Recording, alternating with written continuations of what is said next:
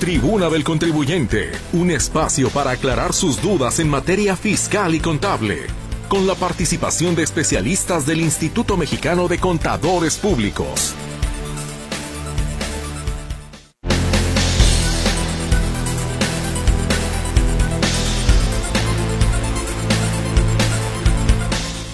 Poderme reencontrar con usted y todo el equipo que siempre hace un apoyo importante a este espacio, la tribuna del contribuyente. Ya estamos todos aquí precisamente para llevarle de la mano de los señores contadores no un tema, sino el tema que en esta ocasión será por cuarta ocasión por lo amplio que eh, por la por lo amplia que es la resolución miscelánea fiscal 2024, pero ya estarán los señores contadores entrando en materia.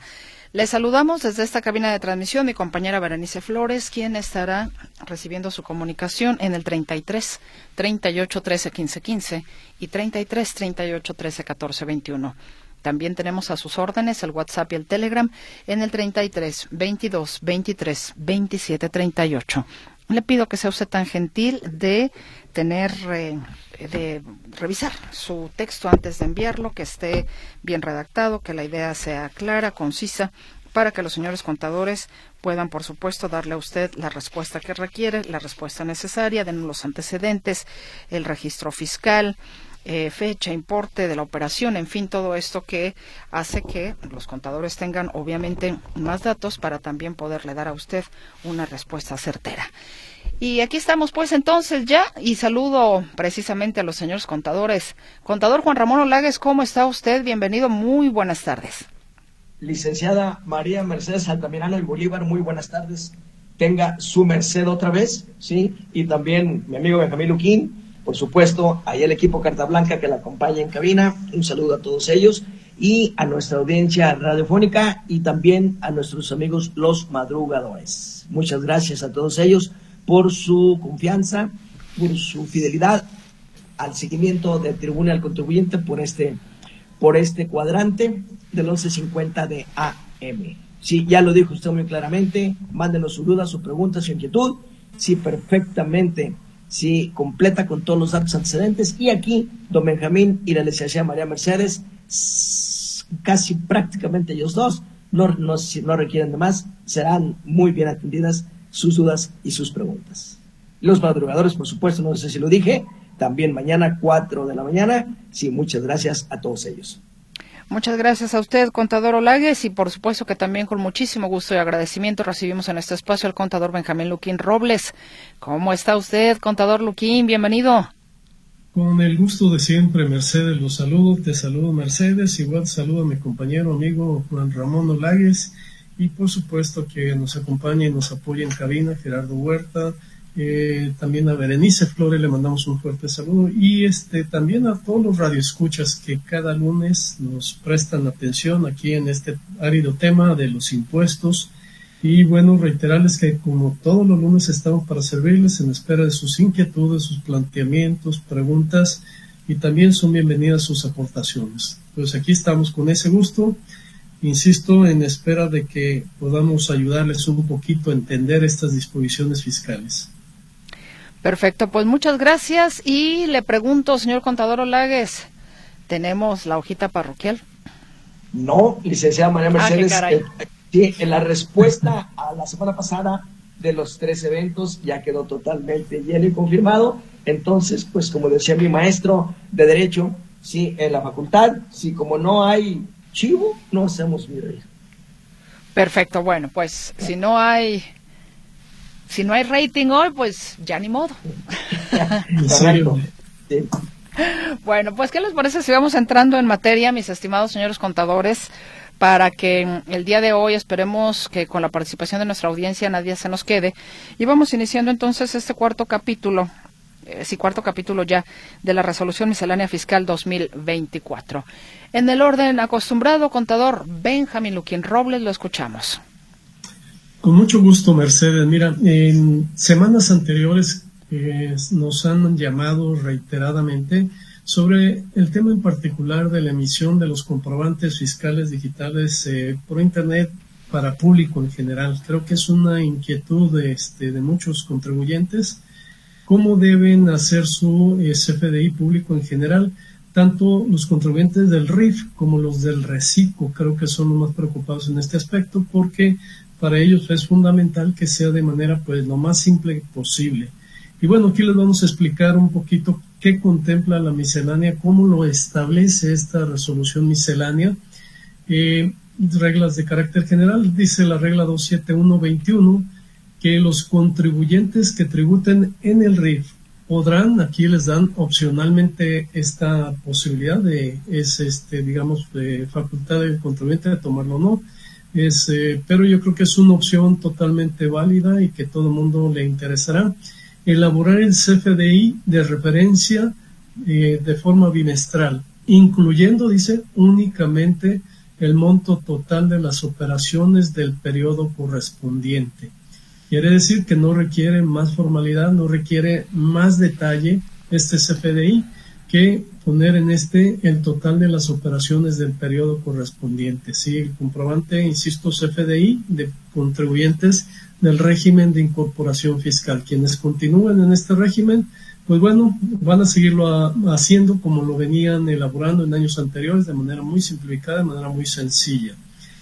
Y esta misma regla sigue, continúa pues este, señalando qué deben hacer los contribuyentes del régimen simplificado respecto a este mismo tema en particular, es decir, la emisión del CFDI de forma global de operaciones con público en general. Y para ellos dice deberán, es decir, de manera categórica, obligatoriamente, incluir únicamente el monto total de las operaciones del periodo correspondiente Quiere decir que en ambas situaciones lo hacen de forma simplificada, incluyendo únicamente el total de las operaciones correspondientes. No requiere que hagan de manera detallada operación por operación o de alguna forma tampoco vinculando pues eh, cada uno de las operaciones o ventas que realizan o vinculándola con los papeles que emiten, los tickets que emiten las máquinas registradoras y demás. Entonces creo que con esto se nos quita un pendiente, se les debe quitar un pendiente tanto a los del reciclo como a los del régimen de incorporación fiscal. Creo que vale la pena tomarlo en cuenta y repito la regla 27121, 2.7.1.21. Creo que les facilita mucho este, la vida o les debe facilitar la vida a los contribuyentes esta disposición. Eh, en otro caso, eh, hay una disposición tratándose de la cancelación de CFDIs que establece la regla 2.7.1.47 señala que para los efectos del artículo 29A del Código eh, Fiscal de la Operación en su cuarto párrafo, eh, los CFDIs deberán cancelarse aquellos que por alguna circunstancia se hayan emitido de manera indebida o que se haya cancelado la operación, que no se haya llevado a cabo la operación, que no se haya prestado el servicio y que por alguna circunstancia el contribuyente que lo emitió decida cancelarlo, contará con un plazo que no excederá al ejercicio fiscal en el que expidió comprobante, es lo que dice el, Código Fiscal de la Federación. Mas, sin embargo, eh, esta regla 271 punto 47 señala que se podrá presentar a más tardar, se podrá cancelar un comprobante a más tardar en la fecha que deba presentar la declaración anual para impuestos sobre la renta. Y bueno, recordarles que en el Código Fiscal de la Federación, en el artículo 82F, se establece una multa para quienes eh, cancele de manera indebida eh, fuera del plazo digamos, fuera del plazo, es decir, después de marzo, en el caso de personas morales, que es la fecha en que deben presentar la declaración anual las personas morales, o después de abril en el caso de personas físicas, si cancelan un CPDI después de esa fecha, en virtud del artículo 82F, eh, les pueden imponer una multa que puede ser del 5% o hasta el 10% del monto que ampare el comprobante. A mí me parece esto de verdad exagerado, el monto, el monto que se determina ahí para efectos de sancionar a los contribuyentes que cancelen los CFDI después de la fecha señalada.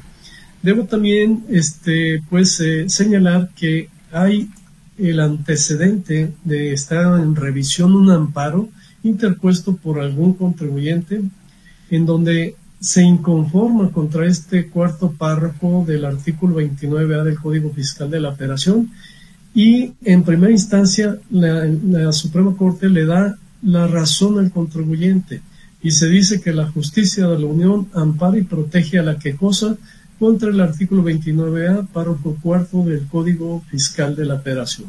¿Qué quiere decir eso? Bueno, pues que esta disposición que señala como límite para efectos de cancelar los comprobantes, ese cuarto párrafo dice que no, los comprobantes se deberán cancelar en, el ejercicio en que se expide. Y continúa diciendo ese cuarto párrafo que el, eh, vamos, la, el SAT podrá establecer una fecha menor para la cancelación de esos FDIs. Mas, sin embargo, el SAT estableció una fecha mayor porque lo lleva hasta la fecha de presentación de la declaración anual. Pero no obstante ese beneficio que otorga la miscelánea, aún así la disposición contenida en el Código Fiscal de la Federación se considera que es improcedente, indebida y por lo tanto debiera declararse inconstitucional. Para esto, pues le seguiremos informando, le seguiremos detallando qué sucede con la revisión de ese amparo, ya que deberá en fecha próxima haber una sentencia definitiva y esperemos, bueno, pues que lo determine como algo improcedente, es decir, que, declare inconstitucional la norma del artículo 29 del Código Fiscal de la Federación. Pero por lo pronto, insisto, si alguien tiene que cancelar algún comprobante por circunstancia, la circunstancia que sea, recuerde que tiene de plazo hasta la fecha en que deba presentar su declaración anual. Personas morales marzo, personas físicas el mes de abril. Y bueno, eh, me paso una regla más, la regla 2.7.5.6, la cual establece como una fecha para corregir también los FDIs que se hayan emitido por nómina, por concepto de nómina a los trabajadores, que contengan errores u omisiones. Esta disposición, esta regla 2.7.5.6, les permite que corrijan esos FDIs emitidos de forma con errores u omisiones a más tardar el 29 de febrero de 2024. Entonces, también vamos a iniciar ya febrero, estamos muy cerca. Les sugerimos a los contribuyentes que revisen pues todas sus FDIs de nómina que chequen que estén correctos y si tiene alguna corrección, pues es la última oportunidad que se tiene para que lo haga correctamente y no tenga problema o no vaya a tener un problema posteriormente en la deducción de esta erogación que es una de las más importantes para cualquier empresa que tenga pues mano de obra, que tenga trabajadores a su cargo revíselos, chequelos y pueda, que pueda estar pues también este, conforme que se elaboraron correctamente y se hicieron los que debieron haberse efectuado. Y por último, nada más comentarles que a través del aplicativo del SAT, de la plataforma, se pueden bajar todos los FDIs emitidos y recibidos por el contribuyente y les sugerimos revisarlos, revisarlos a conciencia para poder eh, establecer que son correctos y que están completos, que son los que deben de ser, que están ahí los que deben de estar, que amarra con los ingresos que se tienen contemplados, así como también con las deducciones que se tienen establecidas. Hasta aquí mi comentario de la miscelánea por esta ocasión. Y bueno, pues insisto, estos son temas delicados, los temas de ingresos, egresos a través de los FDIs emitidos o recibidos. Muchas gracias, contador Benjamín Luquín. Y escuchamos al contador Juan Ramón Olagues con la continuidad del tema. Si usted se acaba de incorporar, estamos en el cuarto capítulo de la Resolución Miscelánea Fiscal 2024. Adelante, contador Olagues. Gracias, licenciada María Mercedes. Gracias, Benjamín. Y continuando, pues, con el seguimiento de las de los numerales más importantes y sobresalientes de todo este mamotreto publicado el pasado 29 de diciembre.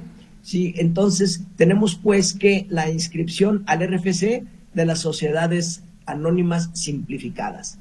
Estas sociedades unipersonales que se incorporaron a la Ley General eh, de Sociedades Mercantiles en el 2015, ahora la persona moral constituida con esta modalidad, la voy a llamar SAS, que son las siglas, hasta por un importe de 7.076.469 pesos. Sabemos que por ley al inicio eran 5 millones para poder constituir los ingresos que no rebasara una SAS, Esos 5 millones se han venido actualizando en el tiempo, de manera tal que ahora, para 2024, son más de 7 millones y pueden inscribirse en el RFC a través del portal www.gov.mx diagonal tu empresa.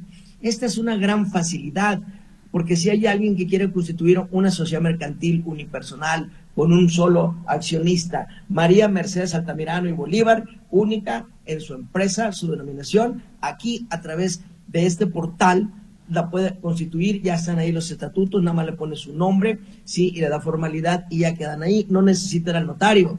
A través de este portal también está en, enlazado al, a las plataformas del SAT y la ficha de trámite 235 CFF, que es la solicitud de inscripción en el RFC por las SAS, y por única vez a través del mismo portal podrá obtener también su certificado de la I-firma. Esto significa que tiene la constitución legal, tiene los estatutos, tiene la inscripción en el SAT para, para su constancia de situación fiscal y a su vez también puede en el portal tramitar su certificado de I-firma creo yo que más facilidad que esta no pudiera ser a través, pues, de, esta, de este portal cumpliendo con esa ficha de trámite. Sí, ese es un aspecto, pues, que hay que considerar por la, la, la facilidad que otorga este numeral. Hay otro numeralito también para renovar la firma vencida de personas morales, que es el numeral 2.2.20 y 2.214, que ellos, estas personas morales, pueden renovar el certificado vencido de la I-firma. Si sabemos pues que dentro del año previo, siempre y cuando, es decir, después que haya transcurrido un año que esté vencida, siempre y cuando el representante legal no haya cambiado y cuente con su I-firma activa. Entonces, así podrá renovar a través de Internet su I-firma. No olvidar que la I-firma y la firma electrónica avanzada tienen una vigencia de cuatro años. Entonces hay que agendar, ¿sí? a partir de que se tiene hasta antes de que se cumplan los cuatro años para poder a través de Internet renovar la firma electrónica avanzada o en este caso su e-firma activa. Y esta renovación se puede a través de la ficha 2306 CFF, solicitud de renovación de certificado de firma, de e-firma para personas morales. ¿sí? Y también en el caso ¿sí? de el informe de los fedatarios de la I-firma, si los fedatarios pueden optar por atender todos los requerimientos que la autoridad fiscal, puesto que la autoridad fiscal requiere a contribuyentes, personas físicas, personas morales, si no contribuyentes, si a todos y las personas eh, físicas en cualquier capítulo y también a los fedatarios públicos, porque los fedatarios están obligados en un momento dado si a validar a informar la documentación presentada por los contribuyentes en los trámites de la solicitud de su e-firma y la inscripción del RFC de personas morales en la administración desconcentrada. Mediante un caso de aclaración, entonces también los fedatarios pueden hacerlo a través de esa e-firma y para dar contestación, ellos en un caso de aclaración a través del portal de SAT, con una etiqueta que se llama Valid Fed Público, anexando la documentación que le haya sido requerida por las autoridades, ¿verdad? Por último, este, voy a comentar las saldos a favor de ISR de personas físicas. Este numeralito 2.3.2. es ya el programa que ha venido la autoridad en los últimos cuatro años quizá cinco, que las personas físicas en su que en su declaración obtengan saldo a favor ahora en el próximo mes de abril que inicia el primero para presentar esa declaración por el ejercicio 2023 que se va a declarar en 2024 podrán obtenerlo a través del sistema automático de devoluciones. Y para esto tendrán hasta el 31 de julio 2024 siempre y cuando al enviar esta declaración, marquen el recuadro de devolución. Esta debe ser enviada con la contraseña o con la firma y su importe del saldo a favor no debe rebasar los 150 mil pesos. Además de cruzar el recuadro de devolución, hay que asentar una cuenta bancaria activa a nombre del titular que es el contribuyente y que esté pues eh, en funciones, que esté activa y la clave a 18 dígitos para que la autoridad capture esta información y de proceder la revisión sobre todas las deducciones personales y la demás información, ya tenga el contribuyente una o dos o tres o cuatro semanas después al envío ya confirmado por parte de la autoridad de su declaración anual de 2023, repito, lo cual podrá ser a partir del primero de abril de este año, ¿sí? Entonces, para que tenga esa facilidad y le aparezca abonado con éxito en esa cuenta bancaria del contribuyente ese saldo a favor, que no puede exceder en ningún caso de los 150 mil pesos. Sí, entonces hay que estar muy aplicados y hoy por hoy sí, la licenciada Mercedes Santamirano, Benjamín Luquín y toda nuestra audiencia puede entrar al visor del SAT y toda la información de enero-diciembre 2023 ya está precargada en ese visor, ya están los datos, ya están las deducciones autorizadas, las deducciones personales, ya está el impuesto anual y ya está el saldo a favor o el saldo a cargo. Entonces ya aquí le podemos ya ir anticipando al contribuyente cómo está su situación, puesto que, repito, la, tecnología de la plataforma del portal del SAT ya está el visor y ya están precargados todos y cada uno de los contribuyentes, personas físicas, para que estén previendo si va a haber saldo cargo o saldo cargo. Bien, se llama Mercedes, no sé, usted me dirá si, ¿cómo estamos? Perfecto, bueno, pues podemos, podemos aprovechar estos tres minutos que tenemos eh, para darle salida a la participación de nuestra audiencia, ¿les parece? Me, nos parece. Adelante. Muy bien, nos dicen, buenas tardes, con una pregunta. Le voy a prestar dinero a mi hija para comprar un auto nuevo. ¿Cómo le tengo que hacer para no tener problemas con el SAT, ni ella ni yo? Hago la transferencia directamente a la agencia. Gracias, soy Leti González. No nos dijo el importe. Mm, no. No.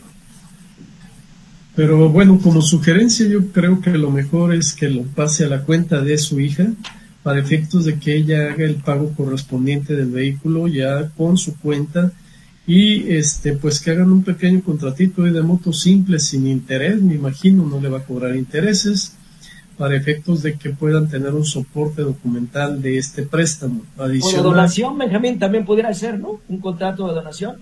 Eh, bueno, si, si se lo va a regalar el dinero, también puede ser de donación. Efectivamente, aquí mencionó que se lo va a prestar, ah. pues probablemente tenga retorno. Está bien. Y entonces sí, pero igual es buena la, la, sugerencia, si fuera donación, pues también podría ser con un contrato de donación. Y bueno, pues también les sugerimos, como lo mencionamos en ocasiones anteriores, que tengan, eh, conserven los estados de cuenta, tanto de eh, quien le emitió la, la transferencia, como en donde se recibe dicha transferencia. Y por último, si este excede de un monto de 600 mil pesos, deberá manifestarlo en su declaración anual su hija, la hija que recibe el préstamo. Y, como aclaración y complemento también, Benjamín, este, licenciada María Mercedes, todos estos contratos de préstamo o de donación, la autoridad está muchas veces al activo de preguntar la fecha cierta. Sí, entonces eh, sugerimos que se ratifiquen las firmas ante notario para efectos de que la autoridad sí satisfaga sí, ese aspecto de la fecha cierta. Laura Pérez dice, ¿cómo se hace la declaración informativa por recibir herencia? Ya tengo la casa a mi nombre y pagado impuestos. Saludos, contadores. Nada más va a tener que presentar informativamente antes del 30 de abril la declaración anual y ahí hay un recuadro donde aparece si recibió herencias y como lo comentaba don Benjamín Luquín hace unos minutos, ¿verdad? Si hubo préstamos, premios, ¿verdad? También, ¿sí? O donativos, también ahí hay que cruzar exclusivamente los recuadros que aparecen en la declaración. No se declaran, se informan. El señor Adolfo Schickel dice, comenten por favor acerca de que el SAT puede considerar como ingresos toda transferencia de dinero que un cuentaviente bancario haga de una cuenta de él de un banco a otra cuenta, de él a otro banco. Es decir, el SAT lo denomina transferencias en cuentas propias. Teléfono de los contadores, por favor. Don Adolfo, de este tema, perdón Benjamín, este, eh, de este tema ya lo hemos comentado algunas ocasiones, sí, sobre la situación de las transferencias electrónicas. Y lógicamente, don Adolfo, usted está muy acertado esta tarde, porque todas las transferencias que sean bancarizadas, el SAT sí las va a ver y se las van a reportar. Entonces es muy importante que todas las transferencias, lo primero que tengamos que ver es origen y procedencia de los fondos, sí, y cuál es la cuenta de, de, origen y cuál es la cuenta del destinatario, y los conceptos y ver la manera de documentar esas, esas transferencias. Teléfono 33 36 29 74 45. 33 36 29 74 45. Correcto. Hacemos una pausa, caballeros, audiencia y volvemos.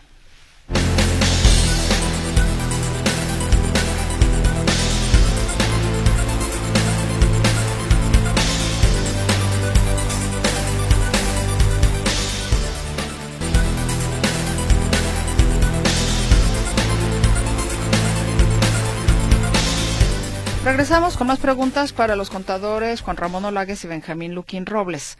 Alejandro Chávez dice, saludos. Con respecto al RIF, ¿se va a poder seguir tributando este año los que hayan cumplido 10 en el 2023? Caballeros. La semana pasada citamos aquí este, el decreto, aquel del 11 de marzo de 2015, en el que se estableció como beneficio para los contribuyentes del RIF que se considerara ese ejercicio, es decir, 2015, como si fuera el primero. Eh, debo decir que revisen en su situación de cumplimiento, es decir, cuando hacen el cálculo del, del régimen de incorporación fiscal, si todavía les está considerando para este año un descuento del 10%, si todavía les está considerando un descuento del 10% en los impuestos que determina, Quiere decir que para esos contribuyentes seguirá vigente el régimen de incorporación fiscal por este ejercicio 2024. Entonces yo creo que esa sería la clave. Desafortunadamente no hubo una disposición transitoria que nos pudiera dar mayor certeza jurídica, haciendo referencia a ese decreto de 2015, para entonces sí poderles decir categóricamente, oye, sí, no te preocupes, el RIF continúa y la, el fundamento sería ese decreto del 11 de marzo de 2015. Que lo hemos manifestado aquí, Benjamín, licenciada María Mercedes, que si la autoridad hubiese acatado y que verdaderamente ese decreto les hubiese dado el año de prórroga, yo siento, creo, presumo que la autoridad nada, nada le hubiera costado en un transitorio haberlo dicho. Así es. Sin embargo, no lo dijo. Alejandra González dice dos preguntas. La primera, mi esposo quiere cambiarse al régimen de reciclo, pero dice mi contador que al momento de querer hacer el cambio le manda un mensaje y no lo deja cambiar. Pero no es jubilado, no es socio, ¿a qué se deberá? ¿Qué mensaje le manda? No dice. El contador no lo dice. ¿Qué mensaje le, manda? Cambia de navegador y vuélvalo a intentar, pero sí, primero saque su constancia de situación fiscal para ver cómo está y también sí habrá habrá que ver ¿verdad? Este, dentro de este contribuyente su, con su opinión eh, de cumplimiento a ver si está positiva, porque a lo mejor tiene pendientes con el SAT, y vea porque a lo mejor es socio o accionista de alguna otra sociedad mercantil. O sea, hay muchas variables, sí, que habría, habría que ver. La otra pregunta de la señora Alejandra González es, el contador me dice que después de que sale el mensaje del SAT, le da a aceptar y que sí puede empezar a llenar el cuestionario para cambiarlo al reciclo. Pregunta, ¿que aún así lo haga o qué consecuencias habría si aún después del mensaje lo cambia a reciclo? No, si él quiere mirar el reciclo, está en tiempo que haga todo lo que tenga que hacer, que termine, que confirme, sí, y posteriormente que se meta en su portal del SAT para ver que ya haya aceptado la autoridad y en su constancia de situación fiscal nueva aparezca como reciclo y con sus obligaciones fiscales de reciclo y se acabó el corrido. Corre a partir de este año en reciclo. Reina Jiménez, estoy en actividad empresarial y profesional.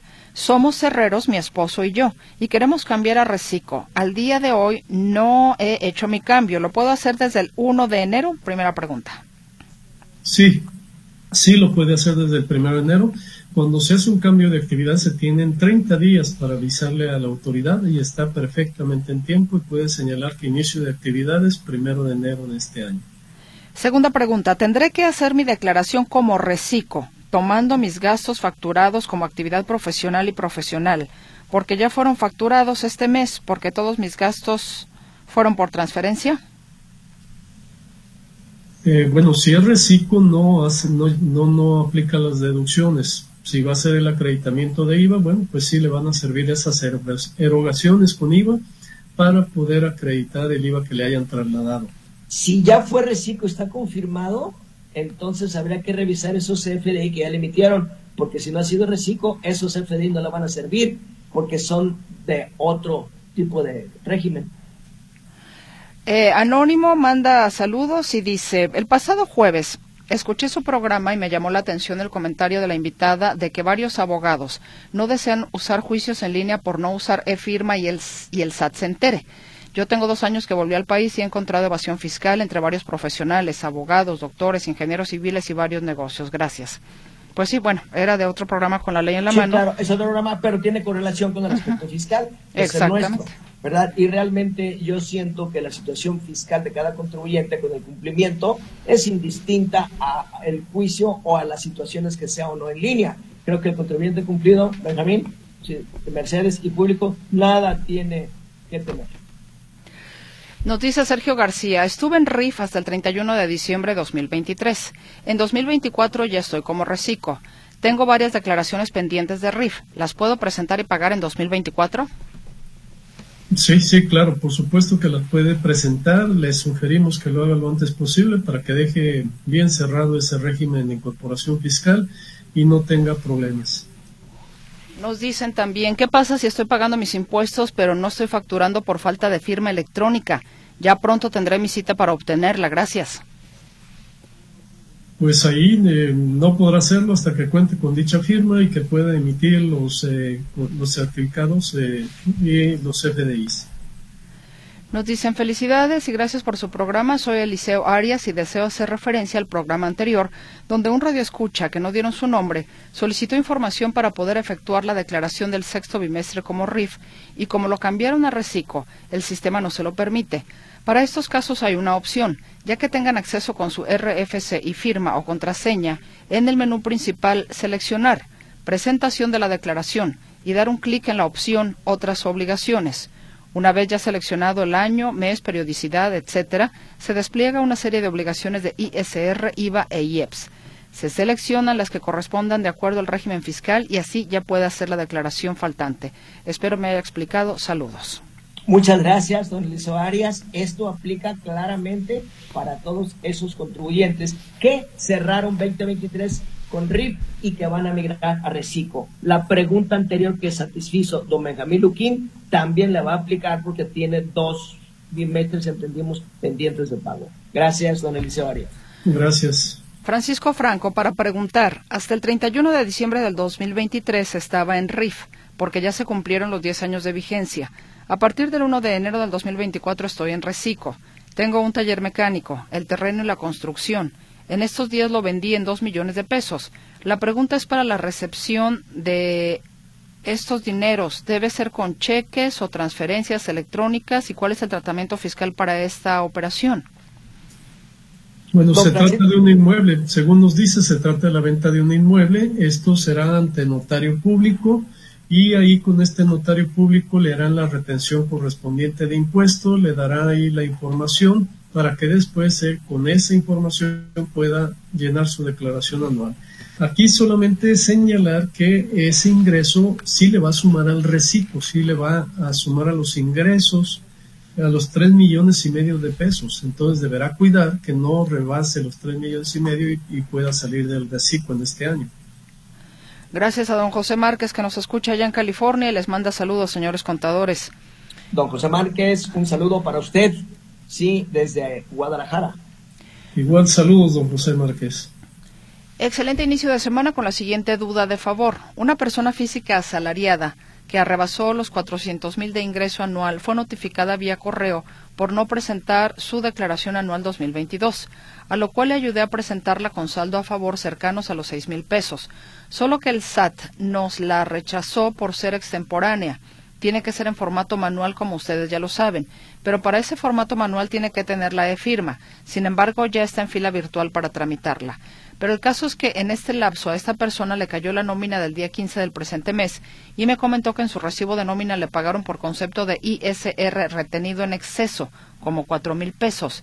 Entonces aquí la duda es si de todas maneras le presento su saldo a favor, se lo regresarían o ahí ya no aplica. Primera pregunta.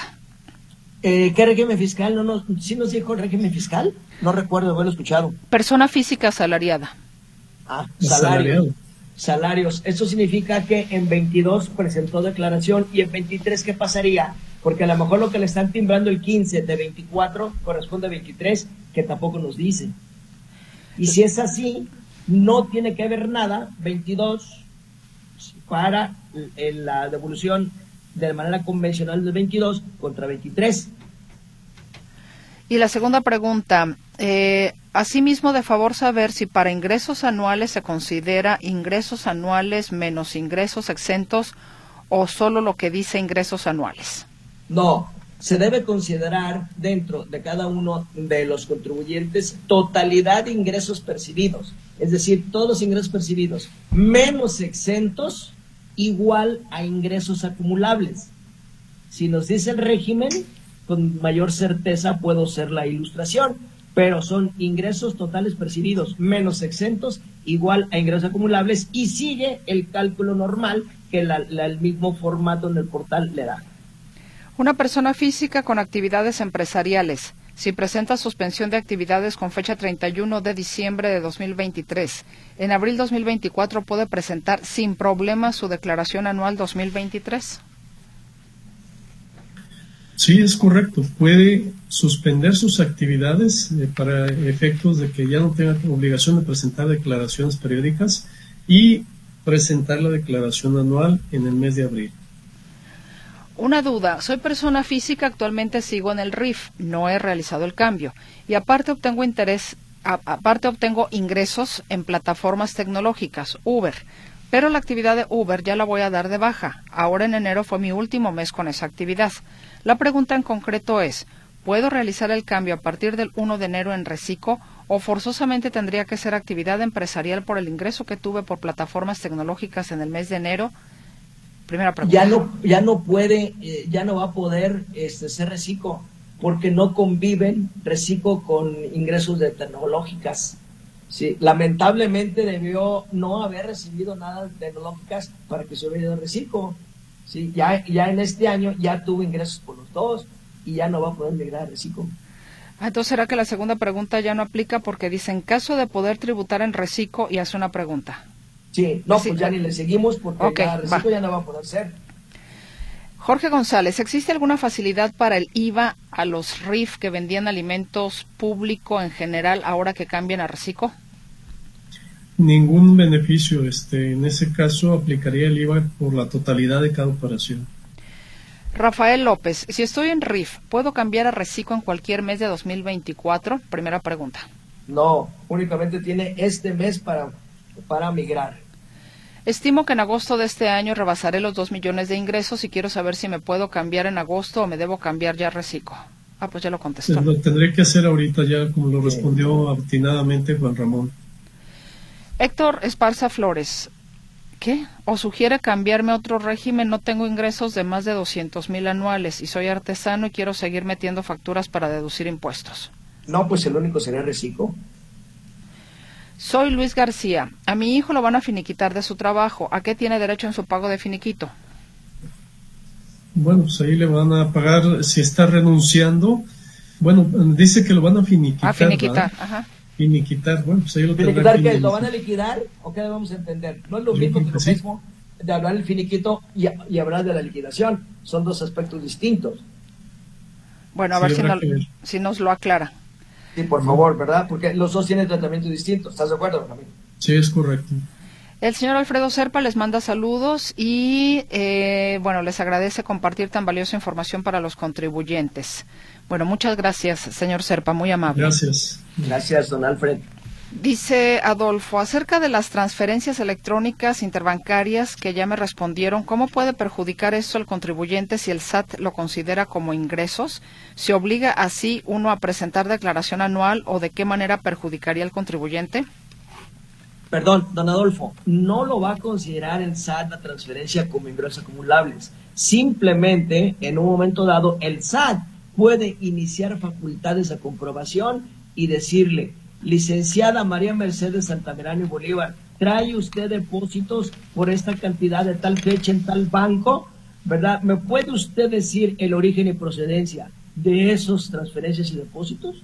Si la licenciada María Mercedes Altamirano si se queda con cara de what o no atiende esa presunción de parte de la autoridad, entonces la autoridad procederá a fincarle un crédito fiscal y la suerte será distinta, pero no propiamente de manera directa decir que son ingresos acumulables. Soy persona moral, inicié actividades en 2019, mis ingresos nunca han rebasado 35 millones al año, ni tampoco ninguno de mis socios, son socios de otra persona moral.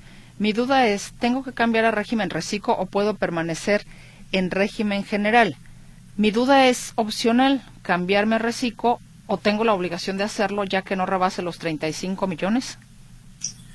Eh, tendrían que ver si las, los otros socios hacen operaciones con partes relacionadas, es decir, celebran operaciones en esta compañía con otras de las compañías relacionadas, entonces no califican para el reciclo. O si alguno de ellos es el presidente del consejo o el administrador general único en esta empresa y en otras más, tampoco califican para el reciclo, aun y cuando sus ingresos no rebasen los 35 millones de pesos en el año. Este día me llegó un correo de mi banco solicitándome actualizar mis datos fiscales y que tengo hasta el miércoles 31 de este mes para hacerlo. En la app o en sucursal llevando mi constancia de situación fiscal y otros documentos. Mi pregunta es, ¿qué puede pasar si no actualizo mis datos fiscales como me lo están pidiendo? ¿Tiene consecuencias graves? Saludos de Salvador Pérez. Por supuesto, la van a cancelar, la van a cancelar todas sus cuentas bancarias y le van a dar las gracias por no ser grato usted como cliente por falta de transparencia fiscal ante el banco. Soy persona física y tributo en el régimen de actividades empresariales y profesionales. Pero, ¿y qué más? Ah, caray. Bueno, pues creo que no ha terminado de escribir. Ah, eh, muy, eh, muy buenas tardes. Carlos Valencia le saluda y pregunta. Mi mamá tributaba en el RIF y su factura bimestral la realizaba con venta al público en general. Cambió a Reciclo este 2024. La factura mensual sería también con venta al público en general. ¿Le tengo que desglosar el IVA a mi factura por las ventas al público en general? No, pues ya lo mencionamos, no es necesario separar el IVA, eh, solamente se llena con el importe global de las ventas. Se comunica nuevamente Reina Jiménez que les comentaba que tiene actividad empresarial y profesional y que ella y su esposo son herreros. Sí. Y que se quieren cambiar al a reciclo. Dice, entonces, hago mi declaración de impuestos al día 30, mañana, como actividad empresarial y profesional, y el día último doy mi cambio a reciclo, ya que mis gastos están facturados como actividad empresarial y profesional. ¿Esto es correcto? Mire, mire, señora, darse hasta mañana o pasado, diríamos, el, recordemos que nada más tenemos el mes de enero para migrar, entonces este, solvente todas sus subvenciones fiscales del régimen anterior sí, y ya migre de manera directa a Reciclo. Pasé a Reciclo y solicité mi e-firma en noviembre de 2023. Me la dieron para mañana 30 de enero 2024 y la ocupo para facturar público en general en enero 2024. Y tengo que activar los sellos digitales y me dan 72 horas. Y esas horas se llevan hasta el 2 de febrero. ¿Qué hago? Leticia Morales. Eh, bueno, entiendo que ya tiene la cita para mañana, ¿no? Si mañana hace el trámite, mañana mismo ya podría estar habilitada para emitir ese CFDI. Renato Cerna, la empresa nos dio dinero en efectivo para pagar trasla ¿Qué? ¿Qué? traslado a plataformas. Esta empresa alega que el chofer tiene que estar dado de alta en Hacienda para dar factura. Posteriormente me indica la empresa que tenía problemas en su plataforma de facturación procediendo a depositarme en mi cuenta el monto pagado. En mi empresa me exige la factura. ¿Qué puedo hacer? Eh, es falso eso que está diciendo el de plataforma. Ninguna plataforma está inhabilitada para emitir los CFDIs. Algo pasó ahí. Exíjale sí, la, la plataforma que sea. Vámonos rápidamente a una pausa.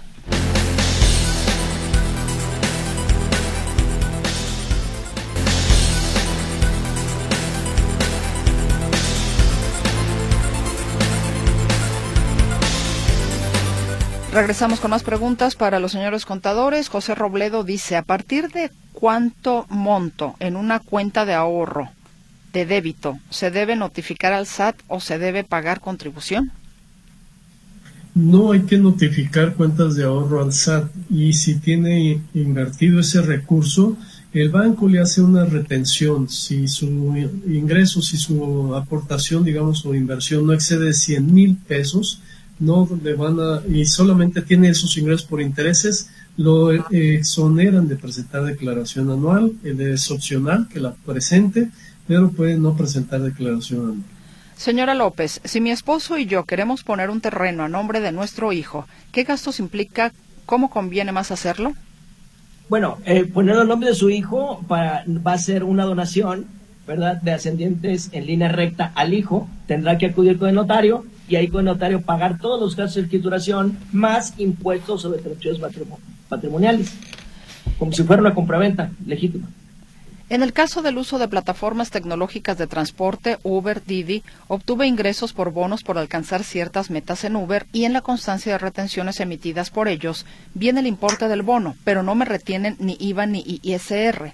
Tengo entendido que para el pago de impuestos en el caso de ISR se aplica el mismo porcentaje que a los demás ingresos, 2.1%, pero para el IVA no se aplica ningún porcentaje.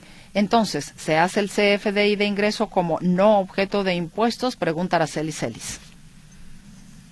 considero que sí es objeto de impuesto. Es, eh, claro, claro. el IVA debe Independientemente que lo hayan denominado bono como le hayan puesto, es un ingreso por servicio de plataforma y corre los mismos o debe cargar los mismos impuestos.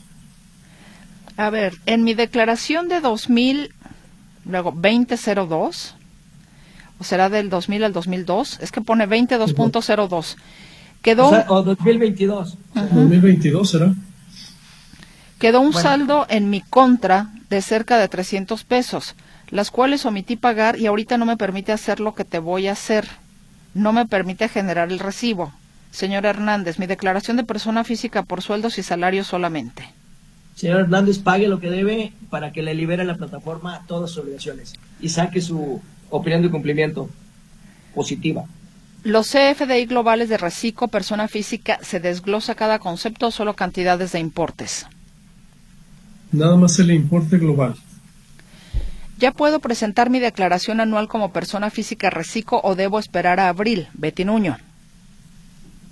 El pago profesional de reciclo va a ser el primero el próximo 17 de febrero. A no ser la que, declaración que pregunte el anual como reciclo del año pasado, ese será primero el primero de abril. Sí. Si un muchacho de 18 años abre cuenta en el banco y recibe dinero de sus papás, ¿debe hacer declaración, señora Leti Uribe? Eh, son donativos o se entiende que son donativos lo que le depositen ahí sus papás. Si ese monto en el año excede 600 mil pesos, deberá manifestarlos, deberá hacer una declaración. Informarlo. Adrián pregunta, me dicen que un simple mortal dado de alta como reciclo puede abrir una cuenta de CETES, los cuales producen rendimientos y que esos rendimientos no pagan impuestos por ser inversiones de riesgo. ¿Es verdad? Falso. Falso, CETES no es riesgo ah, y no hay pago. Bueno, el impuesto se lo retiene. Y va a haber retención y al final del ejercicio va a haber impuesto anual, por los dos lados, por reciclo y por los intereses. La segunda pregunta, si me doy de alta como reciclo, ¿es necesario que tenga un contador y por qué? No. ¿Por qué? Por lo sencillo, métese en la plataforma, la plataforma le calcula todo y le hace todo, ya lo hemos dicho aquí. Y en mis cuentas puedo hacer los FDI y puede llevar soy persona física, estaba en reciclo y la autoridad me regresó a persona física con actividad empresarial desde el 1 de enero 2022. Si presento la pendiente, incluyendo la anual, ¿puedo regresarme al reciclo desde el 2022 o tendría que ser desde el 2023? Señor Jiménez. Ni 22 ni 23. Sí, va a ser 22 y 23 general y a partir del 1 de enero 2024 reciclo. Primero hay que purificarse con lo anterior, 22 y 23, y luego ya 24.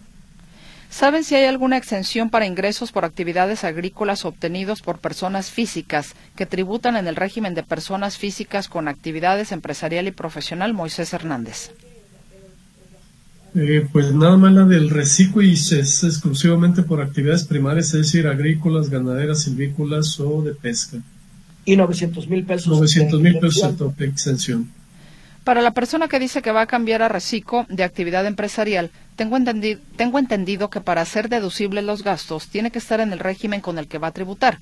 Es decir, si le facturaron en actividad empresarial y se va a cambiar a reciclo, desde mi punto de vista no serían deducibles. Saludos, Jorge Gutiérrez. Es correcto. Si, si cambia el reciclo, esos comprobantes que le expidieron ya no serían deducibles este año. No, no, no se consideran para el pago de los impuestos. A ver, eh, señor Héctor Esparza Flores, lo que pasa es que eh, esto que usted me mandó no, no se baja. No lo puedo bajar. Eh, leí su pregunta o lo que estaba además ahí, pero mm, discúlpeme, no se baja la imagen, entonces por eso mismo no, no pude darle salida completamente. Y por cierto, se nos acabó el tiempo. Señores contadores, muchas gracias. Hasta dentro de 15 días. sí, felicidades, gracias por la invitación y nos veremos el próximo 12 de febrero. 12 de febrero, aquí nos vemos. Muy buenas tardes. Gracias, buenas tardes a todos y una disculpa, ya no alcanzaron a salir todos.